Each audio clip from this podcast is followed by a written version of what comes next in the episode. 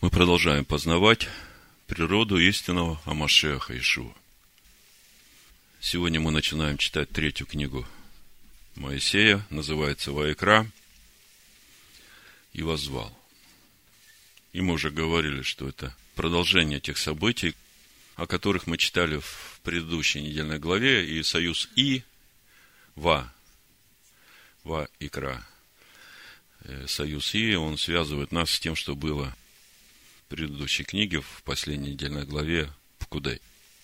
Мы помним, э, Бог говорил Моисею, что когда вы поставите скинию, то я буду открываться и говорить с тобой над крышкой в святом святых. И вот сейчас начинается этот момент, когда скиния поставлена, присутствие Бога вернулось в стан Израиля, и Бог начинает говорить с Моисеем с места своего обитания. Тема, о которой мы сегодня будем говорить, скажу сразу название проповеди. Совершенная жертва. Мы сегодня будем говорить о совершенной жертве, что она значит для нас – я думаю, что каждый из вас, когда первый раз начинал читать книгу Левит, у него было большое непонимание. Столько жертв, столько деталей. Зачем все это мне нужно? У меня есть совершенная жертва. Все вопросы уже решены. Ну, согрешил, ну, покаялся.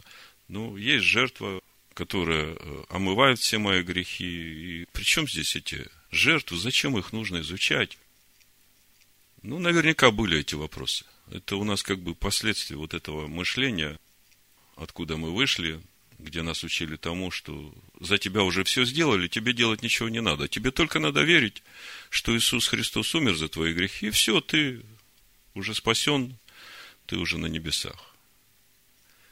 Но если человек честный сам перед собой и серьезно относится к своим взаимоотношениям с Богом, то рано или поздно к нему придет этот вопрос, Господи, а как долго я могу каяться перед Тобой в одних и тех же грехах?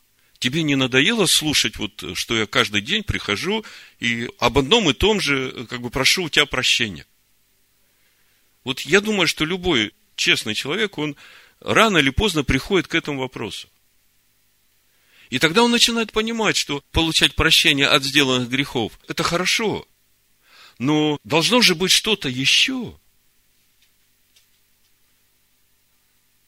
И мы все время говорим, что если мы хотим познать природу истинного Машеха Иешуа, а нам ее надо познавать, потому что это то, что нас строит по образу и подобию Сына Божьего, то единственное место, где нужно познавать эту природу, это Тора Моисея. И вот, размышляя над всем этим, я на этой неделе пришел к пониманию, что вот наша недельная глава и следующая, где мы разбираем, досконально разбираем, какие жертвы надо приносить Богу, когда их приносить, как приносить.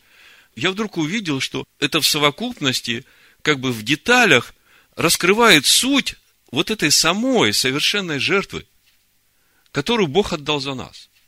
Я попробую сейчас объяснить то, что я хочу вам сказать. В общем-то, все началось с вопроса, который пришел к нам в письме на сайт. Один брат пишет. Шалом, братья, как правильно разъяснить этот стих из Филиппийцев 2.7? Но уничижил себя самого, приняв образ раба, сделавшись подобным человеком и по виду став как человек. Очень интересное место. Действительно, вот с тем мышлением, которое мы имели в римской церкви, Иисус Христос – это, в общем-то, Бог, как нас там учили. И когда вот так смотришь, то у любого обычного человека возникает комплекс неполноценности. Сам Иешуа говорит, я есть путь, истинная жизнь. И когда я начинаю думать, что он есть путь, то я понимаю, что он пришел в этот мир в человеческом теле, по виду став как человек, принял образ раба, чтобы показать мне этот путь, как мне, вот такому, какой я есть, прийти вот в тот образ и подобие, каким он является.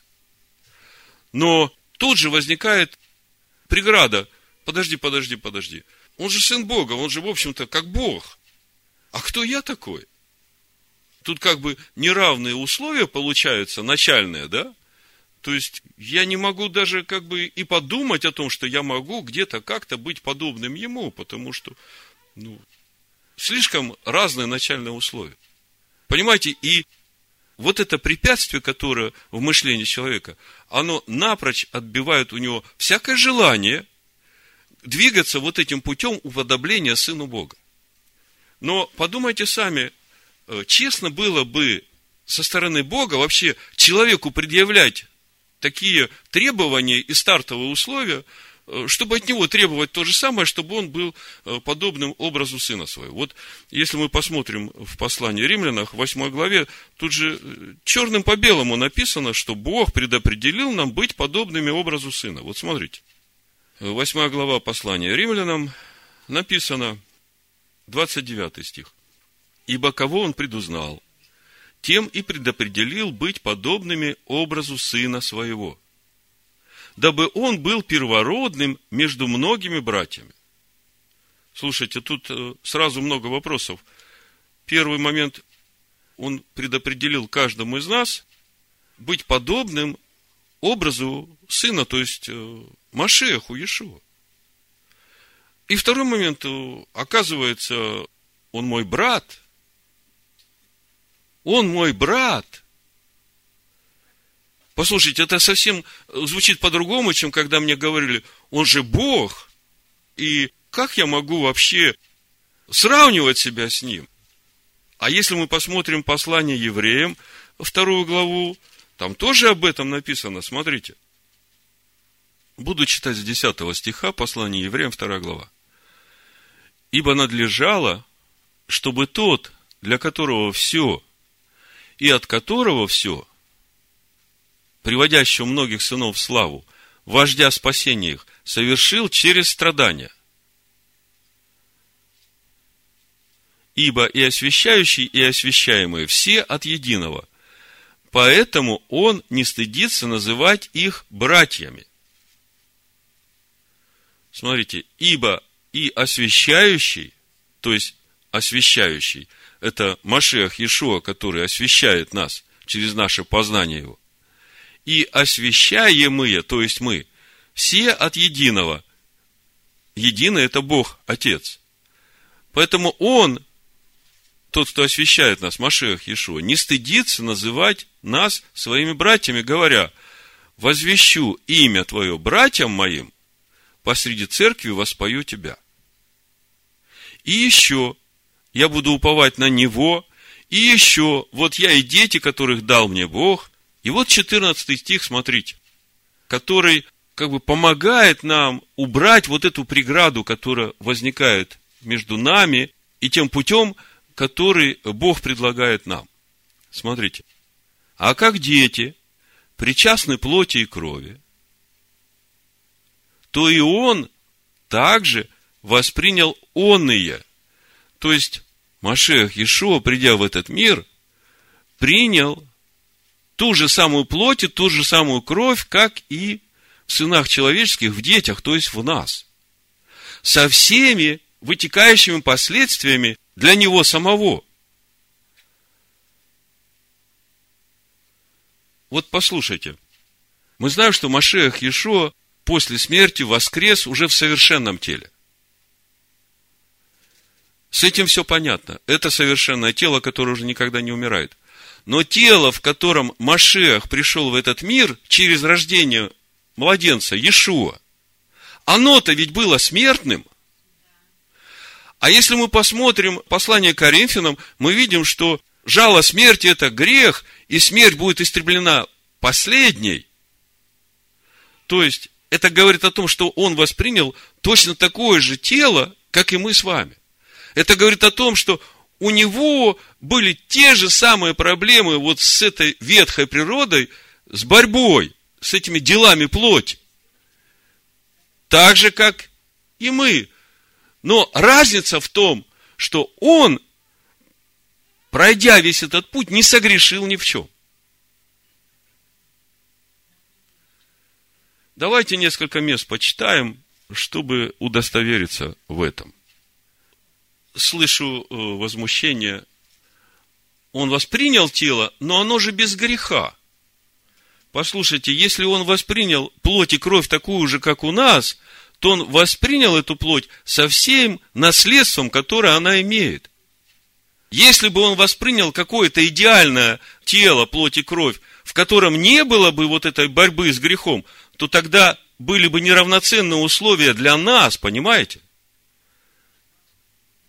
Тогда мы могли сказать Богу, Господи, что ты от нас требуешь? У него же тело без греха было. Ему же вообще ни с чем бороться не надо было. А он боролся еще. Как боролся? Вот давайте посмотрим, здесь же в послании евреев. Смотрите. Пятая глава, седьмой стих. Он в одни плоти своей, сильным воплем и со слезами принес молитвы и моления могущему спасти его от смерти. Смотрите, если бы он был в совершенном теле, ему бы вообще смерти нечего было бояться. А мы не дочитали евреям вторую главу, 14 стих.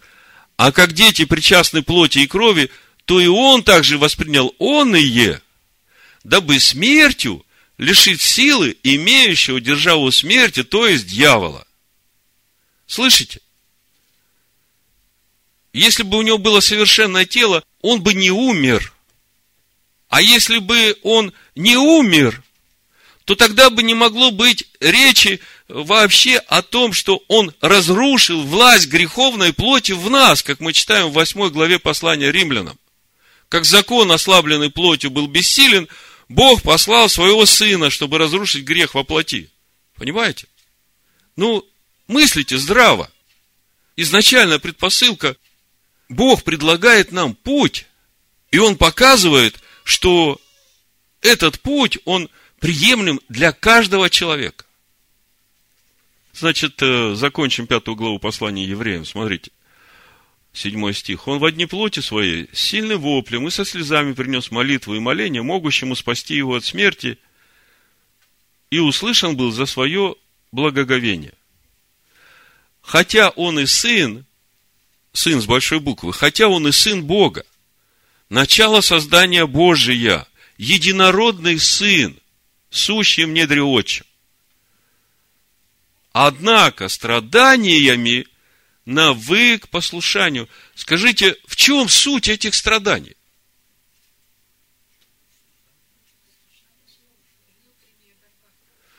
Внутренняя борьба кого с кем? Он сын. А тело плоти, апостол Павел говорит, бедный я человек, кто избавит меня от всего тела греха? Так он пришел в таком же теле, и вот эти страдания, подумайте, мы согрешаем, мы падаем, мы просим у Бога прощения, омываемся совершенной жертвой, движемся дальше, а у него такой возможности не было. Понимаете, чтобы жертва была совершенная, она не должна была согрешить ни в чем – Понимаете, если бы он хоть где-то в чем-то согрешил, то эта жертва была бы уже непригодной для того, чтобы искупить все человечество. Хотя он и сын, однако страданиями навык послушанию. И, совершившись, сделался для всех послушных ему виновником спасения вечного. Видите, он сын, но он страдал. Он страдал, потому что ему нужно было бороться против всех вожделений плоти, которые восставали на него. Вот в послании Римляна, 8 главе, э, в 13 стихе написано, «Ибо если живете по плоти, то умрете, а если духом умерщвляете дела плотские, то живы будете». Поэтому, когда мы говорили об этих страданиях Машеха Иешуа, через которые он навыкал послушание, то я понимаю, что это вот как раз этот процесс, когда духом умерщвляются дела плотские, и через это происходит наше совершение. Значит, давайте посмотрим по порядку, как же все это было. И зачем это все нужно было. Вот э, здесь же в послании евреев, в 10 главе, мы читаем с первого стиха. Закон, имея тень будущих благ, а не самый образ вещей, одними и теми же жертвами каждый год, постоянно приносимыми, никогда не может сделать совершенными приходящих с ними. Это то, о чем я говорил в начале. Жертвы животных, они покрывали грех. Но человек каждый год приходил и снова, и снова, и снова приносил те же самые жертвы, потому что он снова и снова и снова согрешал теми же самыми грехами. А Бог усмотрел для человека такой путь, который позволит ему не только омываться и получать прощение от сделанных грехов, но на этом пути омовения обновляться своей внутренней природой. И через это уже избавляться от вот этих своих черт характера и поведения, которые приводили его к этому греху. Понимаете, я один раз упал, попросил у Бога прощения, я понимаю, что вот этот грех, который я сделал, это видимое. Но это результат того, как я думаю, как я чувствую. Это результат мысли моего внутреннего человека, моего я человеческого. И когда я над этим начинаю задумываться, я понимаю, что для того, чтобы я больше не согрешал, мне вот здесь вот надо начать думать по-другому. А как по-другому? Ишо говорит, вот истина, я есть истина, она тебя освободит. Если ты становишься на этот путь, ты познаешь эту истину, и она тебя делает свободным. И суть твоей свободы в том, что ты уже начинаешь думать так, как говорит Слово Божие. И когда ты уже так думаешь, что ты уже и поступаешь так. Каждый год постоянно приносимых никогда не может сделать совершенными приходящих с ними. Иначе перестали бы их приносить, потому что приносящие жертву, быв очищены однажды, не имели бы уже никакого сознания грехов. Но жертвами каждогодно напоминается о грехах, ибо невозможно, чтобы кровь тельцов и козлов уничтожала грехи. Посему Машиах, послушайте, посему Машиах, Машиах это сын Бога, сущий на небесах. Машиах это образ Бога это тот образ Бога, по которому Бог творил в этом мире человека.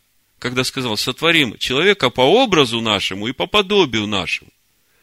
И мудрецы спрашивают, а о ком это речь, образ наш и подобие наше?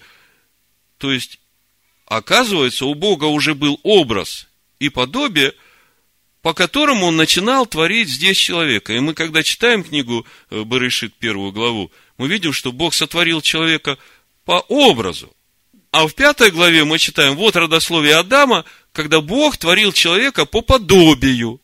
И вот эта вся книга, от начала до конца, до книги Откровения, когда мы уже будем в небесном Иерусалиме, это весь этот процесс, когда Бог творит человека по подобию. А по подобию это значит, внутреннее содержание человека уподобляется внутреннему содержанию Сына Бога. А как это происходит? Вот наша недельная глава, она как раз дает детальный обзор того, как это происходит, и разъясняет суть этой совершенной жертвы, которая теперь работает в нашей жизни. Мы потом немножко заглянем, как бы все вместе соберем. Я читаю дальше 10 главу послания евреям. Значит, пятый стих мы остановились. «Посему Машех, входя в мир, говорит, жертвы и приношения ты не восхотел. То есть Бог говорит, ну, сколько можно этих животных приносить, э, это же не меняет природу человека. Но тело уготовал мне. То есть Машех входит в мир из невидимого мира, с небес. Входит мир через то тело, которое уготовал ему Бог. А суть этого тела – это вот этот младенец Иешуа, который рождается от Марии всесожжение и жертву за грех не угодно тебе, тогда я сказал, вот иду, как в начале книги написано мне, исполнить волю твою Божию. Сказав прежде, что ни жертвы, ни приношения, ни всесожжения, ни жертвы за грех, которые приносятся по закону, ты не восхотел и не благоизволил. Потом прибавил, вот иду исполнить твою волю Божию, отменяет первое, чтобы постановить второе – по сей-то воле освящены мы единократным принесением тела Ишуа Амашех. И мы уже не один раз разбирали это местописание, Э, что значит единократным принесением? Э, чуть дальше в 10 главе мы читаем, 12 стих. Он же, принесший одну жертву за грехи, навсегда воссел одесную Бога, ожидая затем, доколе враги его будут положены в подножие ног его. То есть, смотрите, что происходит. Жертва одна, совершенная. Он воссел одесную Бога. Жертва за каждого из нас. Но он теперь ожидает, когда все враги его будут положены в подножие ног его. Скажите, о каких врагах идет речь? Ну вот Павел говорит, дела плоти известны, да? Помните? Я прочитаю. Дела плоти известны. Галатам 5 глава, 19 стих. Они суть. Прелюбодеяние, блуд, нечистота, непотребство, идолослужение. Ну, как бы тут комментировать-то, в общем-то, и не надо. Но вот относительно идолослужения, этот раз читал комментарий Рамбана и выписал себе одну простую мысль. Послушайте, это относится ко всем нам. Мы все думаем, да нет, мы не идолослужители, мы же э, уже со стенок там всякие кресты, там э, ангелов, там все это поубирали, мы же им не кланяемся, да и святым мы не молимся. Так вот, послушайте, что пишет Рамбан. В сущности, корень любого идолопоклонства заключается в том, что человек ставит свою жизнь в зависимость от каких-либо сил и влияний помимо Бога. Вот вдумайтесь. Мы говорим, что Бог един, что все им движется и существует, ничего не происходит в этом мире без Него, все им живет. И вдруг в нашу жизнь приходят какие-то ситуации, обстоятельства, которые начинают давить нас, и мы фокусируемся на этих обстоятельствах, и тем самым как бы отодвигаем Бога, забывая про Него. И начинаем бороться с этими силами и обстоятельствами. Ну, самый простой пример. Болезнь какая-то пришла. И ты уже про Бога забыл, ты побежал к врачам, начал лучшие лекарства искать, все прочее. Все, ты стал идолопоклонником. Вы понимаете? Почему? Потому что ты не подумал о том, что все-то живет Богом, все, что приходит в нашу жизнь, без Его воли не происходит. И если это пришло, тебе надо задуматься, почему, Господи. И тогда ты приходишь к Богу, Он тебе говорит, вот, сынок или дочь, вот, вот здесь вот в тебе это неправильно, я тебе уже столько раз говорил об этом, а ты не слушаешь. Поэтому вот сейчас есть возможность нам с тобой в покое, в тишине пообщаться, и твои уши открыты, чтобы слышать. Помните, вразумляют в болезни на ложе, вразумляют. Потому что, когда же мы здоровы, мы же бежим, ничего не слышим, у нас же куча дел, нам же все надо успеть. Нам даже Слово Божие некогда прочитать. Я уж не говорю про то, чтобы войти в присутствие Бога и постоять в Его присутствии. Единственное, что мы можем, ложась в постель, Господи, благодарю Тебя, спасибо Тебе, до завтра. Так вот, в сущности, корень любого идолопоклонства заключается в том, что человек ставит свою жизнь в зависимость от каких-либо сил и влияний, помимо Бога. Ну вот, дела плоти, идолослужение, волшебство, вражда, ссоры, зависть, гнев, распри, разногласия. Ну, кто-то, может быть, сидит и думает, ну да, прелюбодеяние, блуд, э, идолослужение, там, волшебство, ну да, это же, конечно, я же этим не занимаюсь, я по милости Бога уже отошел от всего этого. Но такие вещи, как ссоры, гнев, распри, разногласия. Это же мелочь такая. Ну, подумаешь, вспылил. Ну, я человек южный, горячий, я раньше себя так успокаивал. Подумаешь, вспылил. А тут написано, предваряю вас, как и прежде предварял, что поступающие так, Царствие Божие не наследуют. Что-то я не понимаю, такая мелочь, такой сикумс, как на латышском говорят.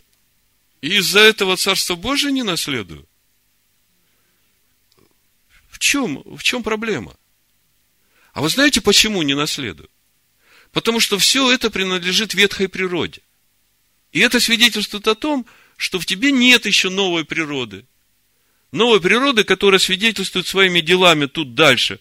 22 стих. Плод же духа – любовь, радость, мир, долготерпение, благость, милосердие, вера, кротость, воздержание. Вот что наследует Царство Божие. Но для того, чтобы это стало твоим естеством, тебе же надо вот то старое дерево, которое вот эти дела плоти рождает, вырвать с корнями и выбросить, обрезать свое сердце, а вырастить новое дерево. А вот эти плоды духа, заметьте, это плоды. То есть плоды, они растут на каком-то дереве. А суть этого дерева – это полнота Божьей премудрости. Это дух Аданая, дух любви. Дух премудрости и разума, дух совета и крепости, дух ведения и страха Божьего. Вот на этом дереве будут расти вот эти плоды. А чтобы это дерево росло, вот его надо познавать, кушать, есть. Хорошо. Мы остановились на том, что Машех приходит в этот мир и говорит, что Бог уготовал ему тело. Зачем нужно тело? Послании евреям 8 главе мы читаем с первого стиха. Главное же в том, о чем говорим, есть то. Мы имеем такого первосвященника, который восел одесную престола величия на небесах и есть священнодействователь святилища и скини истиной, который воздвиг Господь, а не человек. Всякий первосвященник поставляется для приношения даровых жертв. А потому нужно было, чтобы Исей также имел что принести. Смотрите, все первосвященники приносят дары и жертвы Богу. Машех Ешо – священник по чину Мелхиседека, Бог сам сказал. И ему тоже нужно что-то принести. Священники приносили жертвы за грех, за людей, жертвы всесожжения, жертвы благодарения мирные, и ему нужно что-то было принести. И когда мы смотрим, ради чего приносятся эти жертвы, вот это нам надо очень э, хорошо представлять. Но суть в чем? Вот это служение, которое так подробно расписано в скине по образу, это как раз суть того служения, которое Э, раскрывает нам вот те процессы, которые должны происходить в нас на нашем пути в вот эту истинную свободу. Вот э, от внешнего рабства Бог освободил свой народ, вывел из Египта. И теперь мы видим, что постоянный ропот, постоянное недовольство. И нужно включить какие-то процессы и механизмы, чтобы помочь людям теперь освободиться от этого внутреннего рабства. И вот э, суть этих процессов, она как раз э, в книге Левит нам описывается, как это будет происходить. В Филиппийцев во второй главе с пятого стиха написано, смотрите, «Ибо в вас должны быть те же чувствования, какие в Машеях Иешуа». И мы уже говорили о том, что если его тело без греха, если он такой совершенный в человеческом теле, то как же у нас могут быть такие же чувствования, которые у Машеях Иешуа? Бог ведь справедлив. Он никогда не поставит нас в какие-то заранее невыполнимые условия. Значит, э, посмотрим, как происходило рождение Иешуа, и свяжем это с нами, чтобы увидеть, что действительно, если смотреть духовно на те процессы, которые произошли при рождении вот этого младенца Иешуа, и сравнить это с тем, что произошло с нами, когда мы приняли верой эту искупительную жертву, и Бог возродил в нас Сына Бога Машеха, мы увидим, что, в общем-то, в этот момент мы э, стали на одинаковой стартовой позиции. Более того, у него не было возможности согрешать, потому что иначе бы он не был совершенной жертвой. А у нас вот эта благодать, что даже если мы согрешаем, то все равно вот эта совершенная жертва нам помогает вставать и двигаться дальше. Вот э, в Евангелии от Луки мы читаем о том, как происходит рождение Иешуа, как Машиах приходит в этот мир. Вот посмотрите, с 30 стиха 1 глава. И сказал ей ангел, не бойся, Мария, ибо ты обрела благодать у Бога. И вот зачнешь в чреве, и родишь сына, и наречешь ему имя Иешуа. Он будет велик и наречется сыном Всевышнего, и даст ему Господь Бог престол Давида, отца его. И будет царствовать над домом Иакова вовеки, и царству его не будет конца. Мария же сказала ангелу, как будет это, когда я мужа не знаю? Ангел сказал ей в ответ, Дух Святый найдет на тебя, и сила Всевышнего осенит тебя, посему рождаемое святое наречется Сыном Божьим. Что в этот момент происходит с Марией? Смотрите, мужа она не знает. Но если мы посмотрим Колоссянам первую главу, апостол Павел говорит очень интересную вещь. С 26 стиха, смотрите, тайну, сокрытую от веков и родов, ныне же открытую святым его, которым благоволил Бог показать, какое богатство славы в тайне сей для язычников, которое есть Машеах в вас, упование славы которое мы проповедуем, вразумляя всякого человека и научая всякой премудрости, чтобы представить всякого человека совершенным в Машеях Иешуа. То есть, Павел говорит, что Машех, вот это семя Машеха, семя Сына Бога, оно есть в каждом человеке, оно есть в этом человеке с того момента, когда Бог сотворил человека по образу своему. Помните? Бог сотворил человека по образу своему, вдунул в него дыхание жизни, и мы говорили, что суть это Машех, дыхание жизни нашей, вводит его в Эдемский сад и говорит, вот дерево жизни, вот она, Тора моя. Возделывай ее и расти, приходи в подобие Сына Бога. Адам согрешает. И апостол Павел говорит во второй главе послания Ефесянам, что с того момента, как э, Адам согрешил, все люди стали мертвы по преступлениям. Стали мертвы по преступлениям. Но в тот момент, когда они принимают веру искупительную жертву Иешуа, Бог оживотворяет в них Сына. Вот смотрите, в пятом стихе написано, Ефесянам 2 глава. «И нас, мертвых по преступлениям, оживотворился Христом с Машехом, благодатью вы спасены». А в первом послании Петра мы читаем в 23 стихе, как возрожденные не от тленного семени, но от нетленного, от Слова Божьего, живого и пребывающего вовек. Скажите, откуда у нас взялось это Слово, нетленное Божие, которое Бог возродил в нас, и теперь Машех живет в нас? Откуда оно в нас взялось?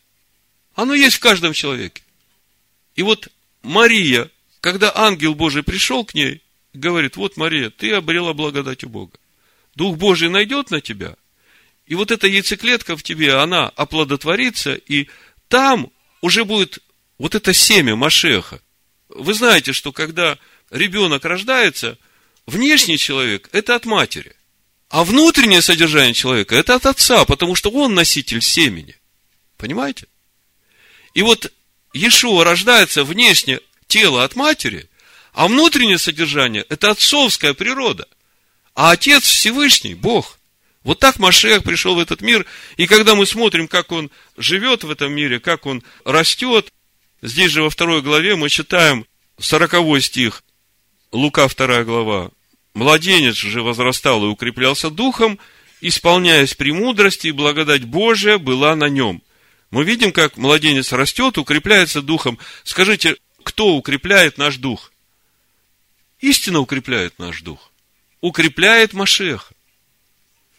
Я понимаю, что Мирьям регулярно с Иешуа разбирала Тору, объясняла ему все, и он этим напитывался. А поскольку в нем уже живое слово живет, ему как бы все легко и понятно было это принимать. Вот э, смотрите, такой простой момент. Когда ребенок рождается, приходит в этот мир, в нем вложено все – все, что ему нужно, даже гораздо больше. Но когда он растет и формируется его характер, то формируются именно те аспекты, вот в атмосфере которых растет этот ребенок.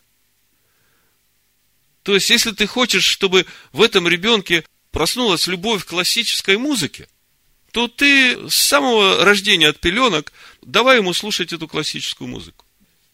Вот далеко ходить не надо за примером. Когда Дебора у нас родилась, я с самого рождения вот э, у кроватки ставил запись классической музыки. Она у меня и сейчас есть. Там самые лучшие произведения, которые мне нравятся. Она была маленькая, еще ничего не понимала. И потом, когда она чуть подросла, э, это уже не ставили, но потом прошло несколько лет, и один раз я еду в машине и включаю этот диск с этой классикой. Я смотрю на ребенка, он вдруг замер. Такое лицо, как бы внутрь себя смотрит. Говорит, папа, откуда я знаю всю эту музыку? Понимаете? А то же самое со Словом Божьим. Если вы с самого рождения ребенку, он ложится спать, вы ему читаете псалмы, он ничего не понимает. А вы читаете ему псалмы. И это вкладывается в него. Вы молитесь перед Всевышним, он в этой атмосфере присутствия Бога, он напитывается этим. И вот так вот ребенок растет, укрепляясь духом. В 52 стихе 2 главы мы читаем, Ишо же преуспевал в премудрости и возрасте, и в любви у Бога и человеков. Иешуа преуспевал в премудрости, то есть он познавал и познавал и познавал вот этого сына Бога, Машеха, который в нем живет, понимаете?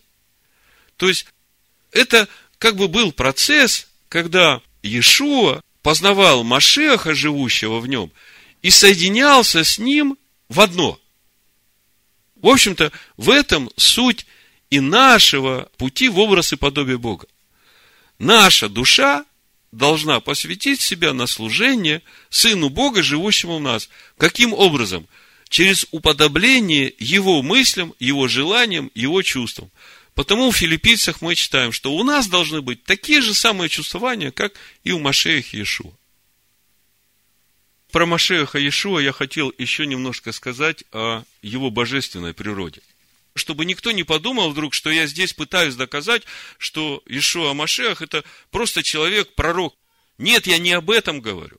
Когда мы увидим божественную природу Машеха Ишуа и то, как он пришел в этот мир, тогда мы поймем то, что с нами произошло в тот момент, когда мы родились свыше, и тогда мы поймем, что вот с этого момента тот путь, который проходил Иешуа в этом мире до крестной смерти, это тот же самый путь, который и мы можем проходить, потому что в итоге условия-то выровнялись. Именно в тот момент выровнялись, когда мы были возрождены от живого Слова Божьего. Про Машеха Иешуа я хотел еще немножко сказать о его божественной природе.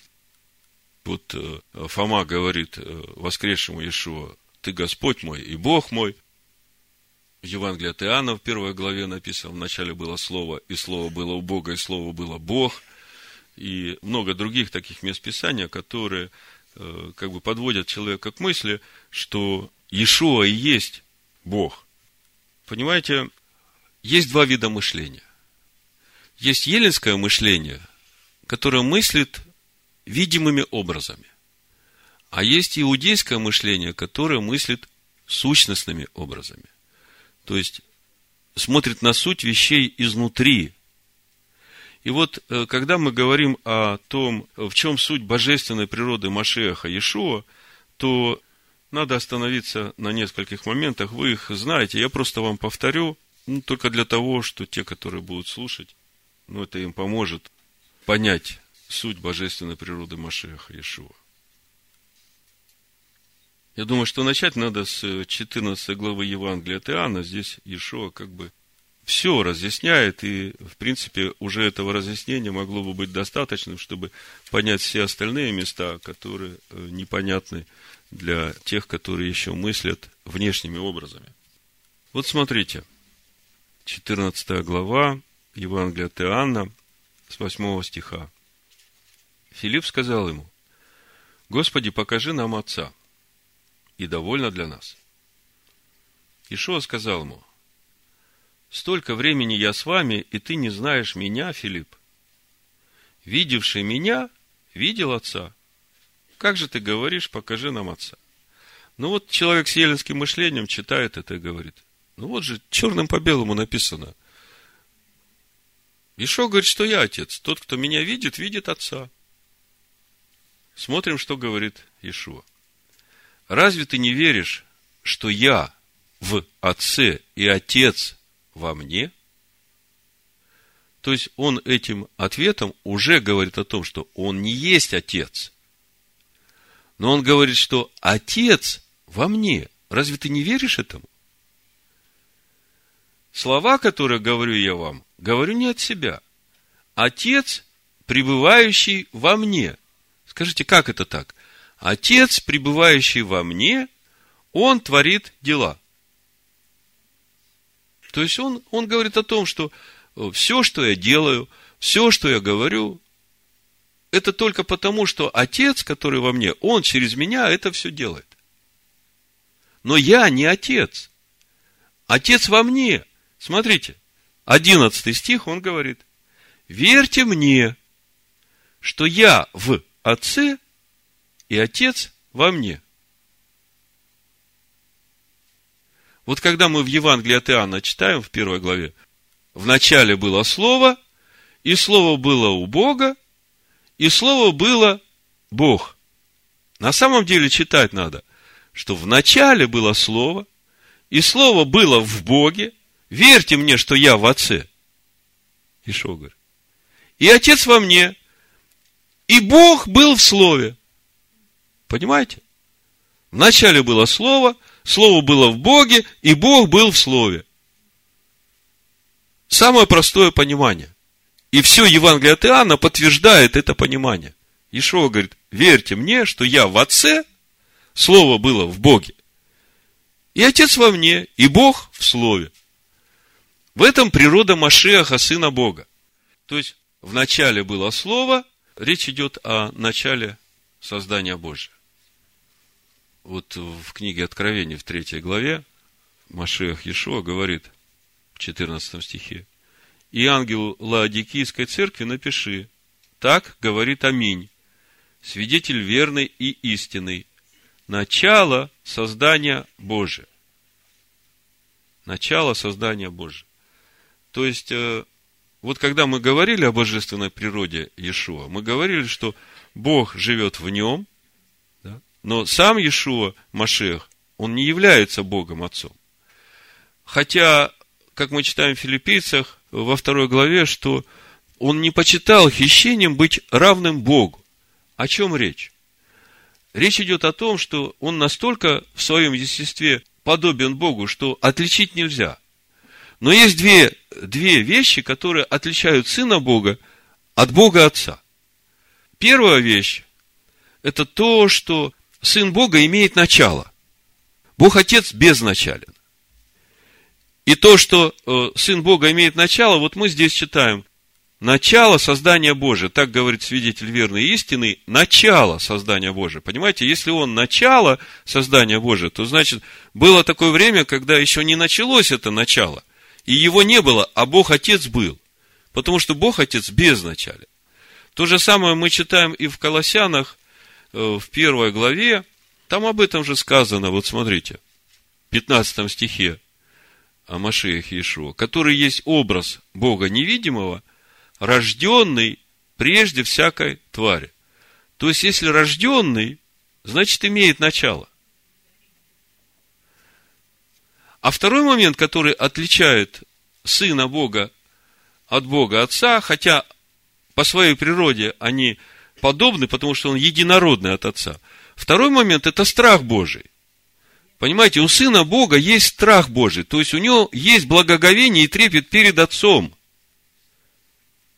И это то, что отличает его от э, Бога Отца. У пророка Исаия мы как-то говорили в 11 главе, помните, написано, ну я прочитаю, и произойдет отрасль от корня Исеева, и ведь произойдет от корня его и почиет на нем дух Господень, дух премудрости, дух разума, дух совета и крепости, дух ведения и благочестия. Вот эта отрасль, это как раз приход Машеха в этот мир, рождение Иешуа.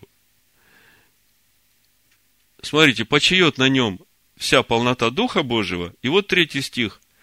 И страхом Господним, страхом Аданая исполнится, и будет судить не по взгляду очей своих, и не по слуху ушей своих решать дела. Он говорит, как слышу, так и говорю. То есть, у Сына Бога есть страх Божий, то есть у него есть благоговение и трепет перед Отцом.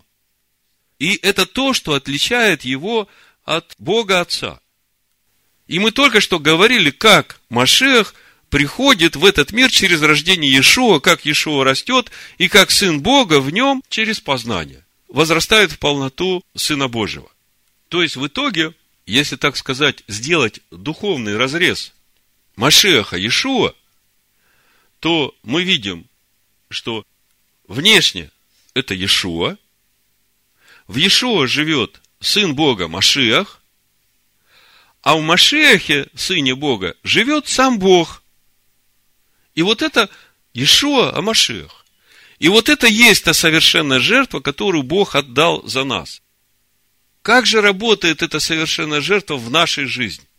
Мы начали с того, что всякий здравомыслящий человек, он рано или поздно задумывается над тем, что ну сколько я могу просить у Бога прощения за одни и те же грехи? Должно как-то все по-другому быть, должно как-то все меняться. И вот когда смотришь на нашу недельную главу, видишь, что все жертвы, которые приносятся в нашей недельной главе, их четыре, из которых жертва всесожжения, первая жертва.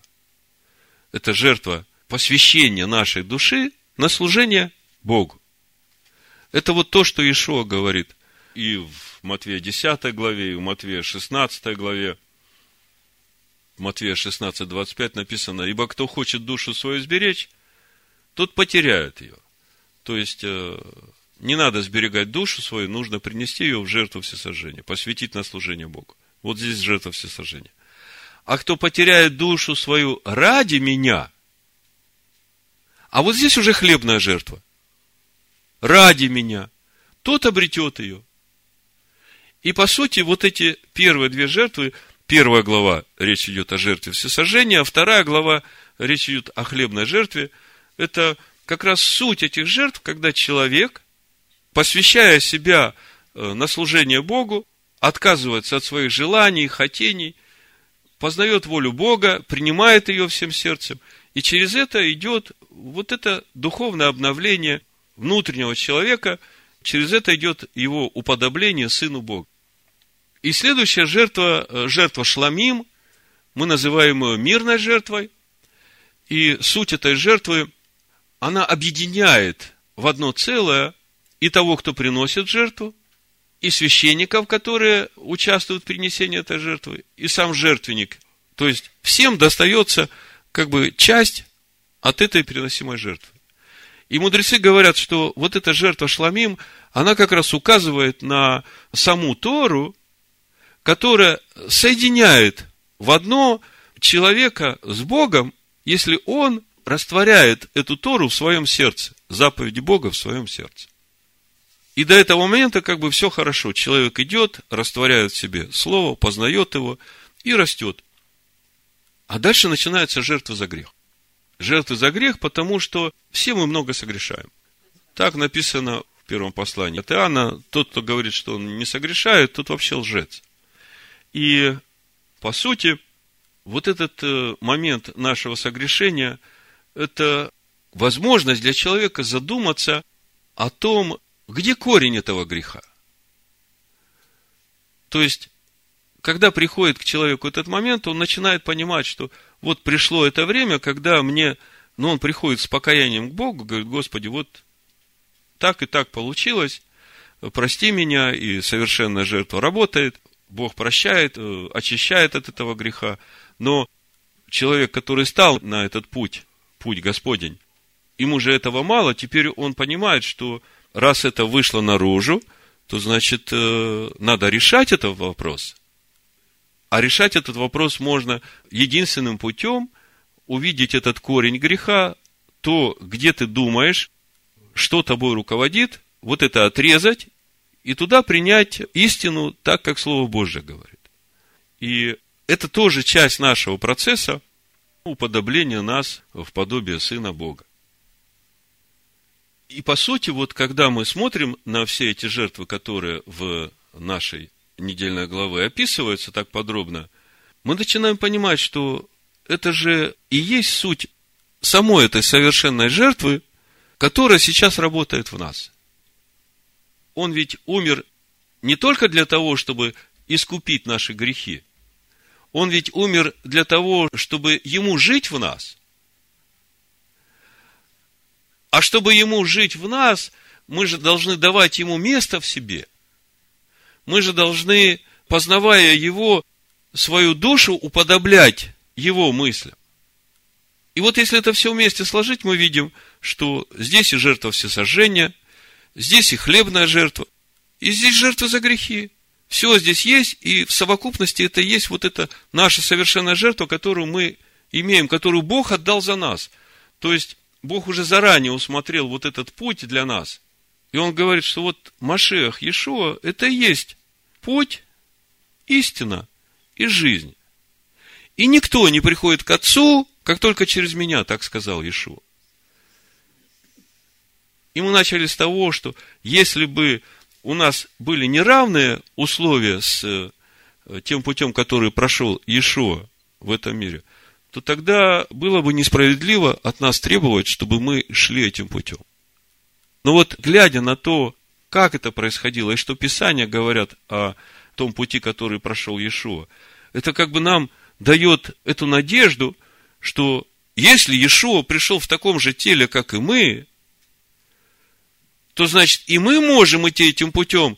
Более того, Машех жил в теле Иешуа, и теперь этот же Машех живет в нас. Значит, и у нас такие же условия есть, и весь потенциал, который был в Иешуа, этом младенце, чтобы и нам идти этим путем. Более того, сам Иешуа говорит, дела, которые я делал, вы будете делать, и больше сих будете делать.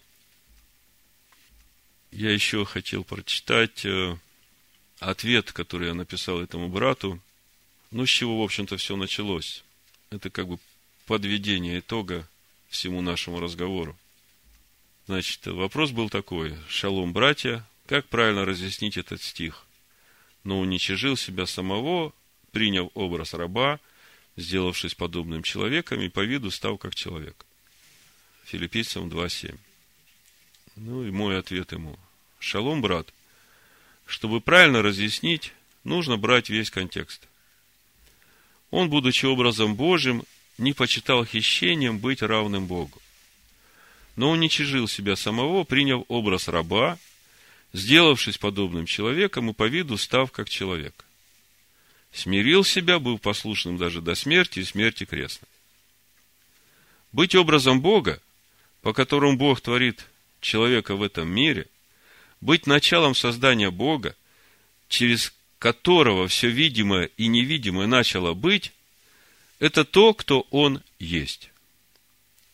А прийти в этот мир через рождение от женщины, в теле человеческом, порабощенном греху, как говорит Павел, бедный я человек, кто избавит меня от всего тела смерти, это и есть суть принятия образа раба.